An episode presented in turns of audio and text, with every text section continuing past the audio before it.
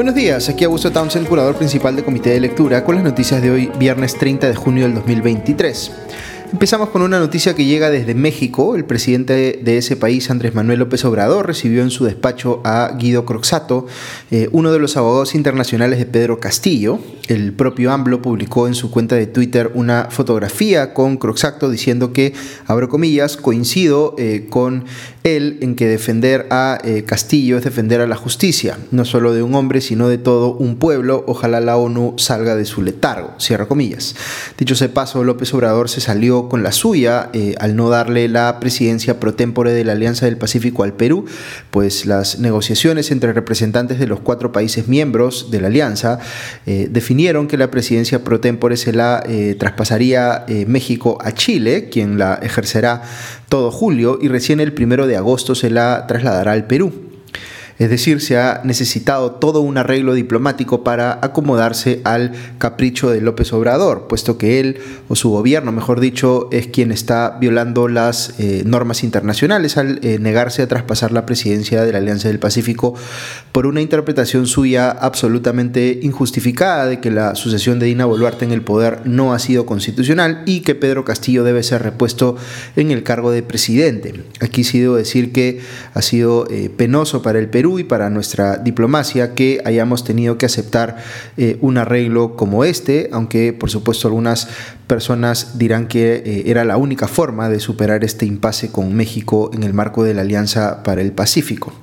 Pero, eh, digamos, una cosa que hay que considerar es que ha habido un cambio muy relevante en la orientación política de los gobiernos que conforman la alianza. En sus inicios, los cuatro países integrantes de la Alianza del Pacífico, México, Colombia, Perú y Chile, tenían gobiernos de centro derecha que conversaban muy bien entre ellos y compartían pues el propósito de la integración comercial del bloque con el mundo. Hoy eh, los tres otros miembros de la alianza, México, Colombia y Chile, tienen gobiernos de izquierda. El chileno es más institucionalista, ciertamente, pero ya vimos que el mexicano y el colombiano de López Obrador y Gustavo eh, Petro, eh, respectivamente, están dispuestos a negar la realidad de que Pedro Castillo cometió un golpe de Estado en el Perú. Quizá la Cancillería peruana ha concluido que un arreglo como este que se acaba de conseguir es lo mejor que se puede lograr para sostener a la Alianza del Pacífico hasta que lleguen mejores tiempos, pero igual deja la sensación, como les digo, de que no hemos podido como Estado defendernos efectivamente de las presiones demagógicas de uno de nuestros, entre comillas, socios de la Alianza del Pacífico. Hablando de Pedro Castillo, veo en el comercio que la Corte Suprema ha rechazado en segunda instancia un eh, pedido de tutela de derechos de su defensa legal para anular todo lo actuado judicialmente en su caso. Castillo ha tenido entonces un nuevo revés judicial y seguirá cumpliendo su prisión preventiva siendo investigado, entre otros, por eh, delitos como el de pertenencia a una organización criminal. Lo que está haciendo eh, un verdadero espectáculo es el desfile de abogados de Pedro Castillo que estamos viendo en los medios, ya son 17 en total, eh, los que ha tenido el expresidente. Esta demanda que acaba de rechazarse en segunda instancia fue interpuesta, por ejemplo, por Eduardo Pachas, pero ahora ha salido un nuevo abogado de Castillo, Guillermo Olivera Díaz, a decir básicamente que anunciar en televisión un golpe de Estado eh, es algo que queda, entre comillas, en el fuero interno del entonces presidente. Solo un deseo por el cual, según Olivera Díaz, él no tiene responsabilidad penal alguna, pues solo se quedó en un deseo. El abogado se vale pues de un artículo del Código Penal para decir que lo que hizo Castillo fue, entre comillas, un delito imposible. Imagínense lo que sería el Perú si los golpes de Estado fuesen en general delitos imposibles. Más bien la historia demuestra lo contrario. Eh, otra cosa que dice Olivera Díaz es que el borrador de decreto ley que encontraron en la memoria de una de las impresoras de Palacio y que buscaba darle respaldo legal al golpe de Estado fue, eh, según dice él, sembrado, es decir, una prueba fabricada. Claro, tiene que negarlo porque es una, no la única ciertamente, pero sí una de las pruebas eh, de que el golpe de Estado no fue solo, eh, entre comillas, un deseo de Pedro Castillo, que se quedó en su fuero interno, sino que se tomaron acciones concretas para llevarlo a la práctica. Es más, el nuevo abogado Olivera Díaz ha salido a atacar hasta el propio ex premier Aníbal Torres, calificándolo de, entre comillas, entreguista y diciendo que fue su supuesta pasividad la que permitió que Castillo fuera detenido en su eh, momento. Ahora fíjense en lo siguiente, Olivera Díaz no niega que Castillo sea un golpista, solo dice que es un golpista en potencia, una persona que eh, desea cometer un golpe de Estado, pero que en su opinión no lo concreta. Eh, ¿Y qué está pidiendo Olivera Díaz para él? Pues está pidiendo que lo repongan en el cargo. Es decir, la conclusión lógica de lo que Olivera Díaz está eh, solicitando es que vuelva a ser presidente alguien a quien él mismo le reconoce cuando menos tener deseos golpistas, como para darle pues una segunda oportunidad para que ahora sí esos deseos golpistas se concreten. En fin, ¿qué les puedo decir? Cabe indicar que eh, Olivera Díaz ha sido también antes abogado de Vladimir Cerrón. Por otro lado, la sala plena de la Corte Suprema se juntó anteayer para discutir sobre las implicaciones de la inhabilitación a la fiscal suprema Zoraida Ábalos. Sin embargo, la sesión fue suspendida y no parece haber acuerdo todavía respecto de cómo reaccionar a lo hecho por el Congreso. Recién van a retomar el tema en una sesión el próximo lunes. De hecho, hubo varias ausencias en esta eh, reunión del miércoles pasado. ¿Será que los jueces supremos le quieren poner eh, paños fríos a la situación o, eh, o qué será en todo caso lo que está impidiendo que se pongan de acuerdo respecto de cómo responderle al Congreso? Pues ya veremos qué pasa el lunes que viene. Otro tema que sigue estando en el candelero son las revelaciones de la eh, transcripción del audio de una conversación entre Joaquín Ramírez y el informante de la DEA, eh, Jesús Vázquez, eh, de, ocurrida digamos en el 2011 y que fue entregado, digamos, o esta transcripción es realizada a partir de un audio que fue entregado por Vázquez a la DEA.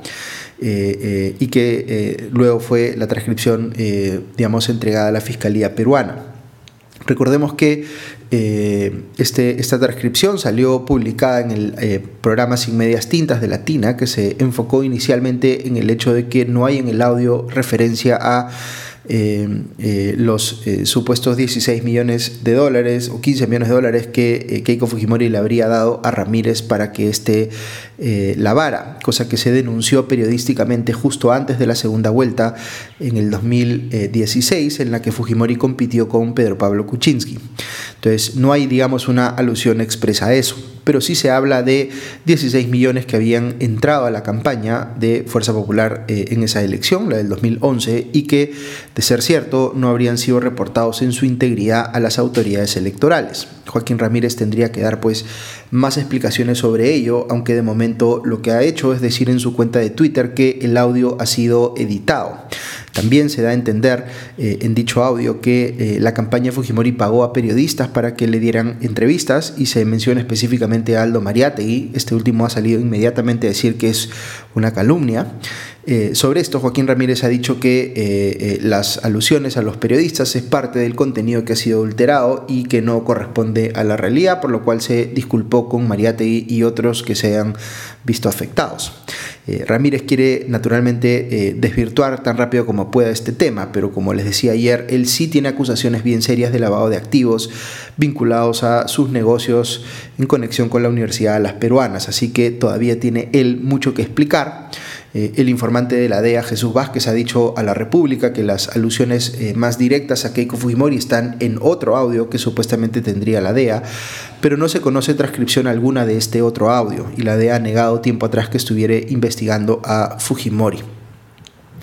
Algunos temas más que menciono rápidamente, veo que la bancada de Cambio Democrático prepara una denuncia de inconstitucionalidad contra la ley recientemente aprobada por el Congreso y que ya se ha publicado en el peruano que le permite a quien ejerce la presidencia de la República cumplir ese rol de forma remota, es decir, desde fuera del país. Eh, tengo la impresión de que esta ley es efectivamente inconstitucional porque trata de cambiar mediante una eh, norma de rango legal eh, algo que está regulado en la Constitución, es decir, el hecho de que si un presidente se ausenta del país puede ser vacado del cargo. Eh, y una ley, como sabemos, no puede cambiar la Constitución porque nuestro sistema legal es una norma jerárquicamente inferior a esta. Eso hace probable que el Congreso eh, o el Tribunal Constitucional perdón, la vaya a declarar eh, inconstitucional, salvo que nos sorprenda el Tribunal Constitucional con una nueva sentencia, digamos, pobremente sustentada.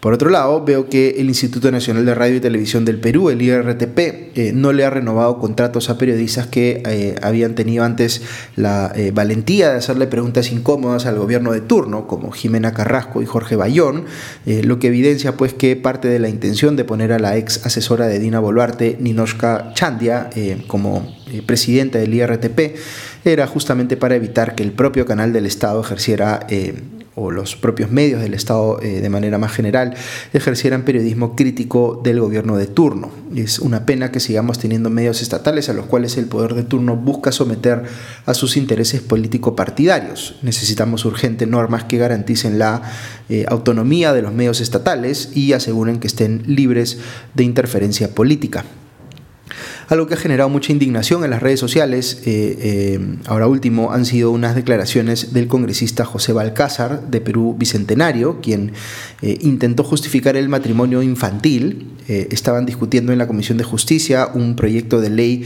que proscribe que alguien pueda casarse con una menor de edad y Balcázar dijo que, abro comillas, mientras no haya violencia, las relaciones sexuales tempranas ayudan al futuro psicológico de la mujer, comillas.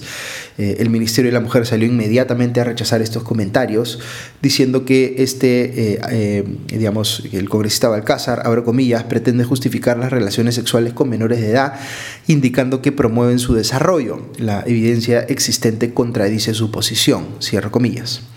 En efecto, las palabras de Balcázar, quien recordemos ha presidido la comisión del Congreso para elegir a los nuevos miembros del Tribunal Constitucional, eh, se leen pues como si estuviera contemporizando con la violación de menores o diciendo que esta en realidad tiene aspectos positivos. Es comprensible la indignación que han generado sus comentarios, Ahora bien, la violación sexual y el embarazo infantil son problemas gravísimos en el país. Yo no soy especialista en el tema, pero tengo la impresión de que para enfrentar este asunto se necesita ir mucho más allá de solo aprobar cambios a la legislación. Se necesita pues una política pública realmente sistémica que de paso eh, confronte transversalmente prejuicios como los que llevan al congresista Balcázar a decir lo que dijo.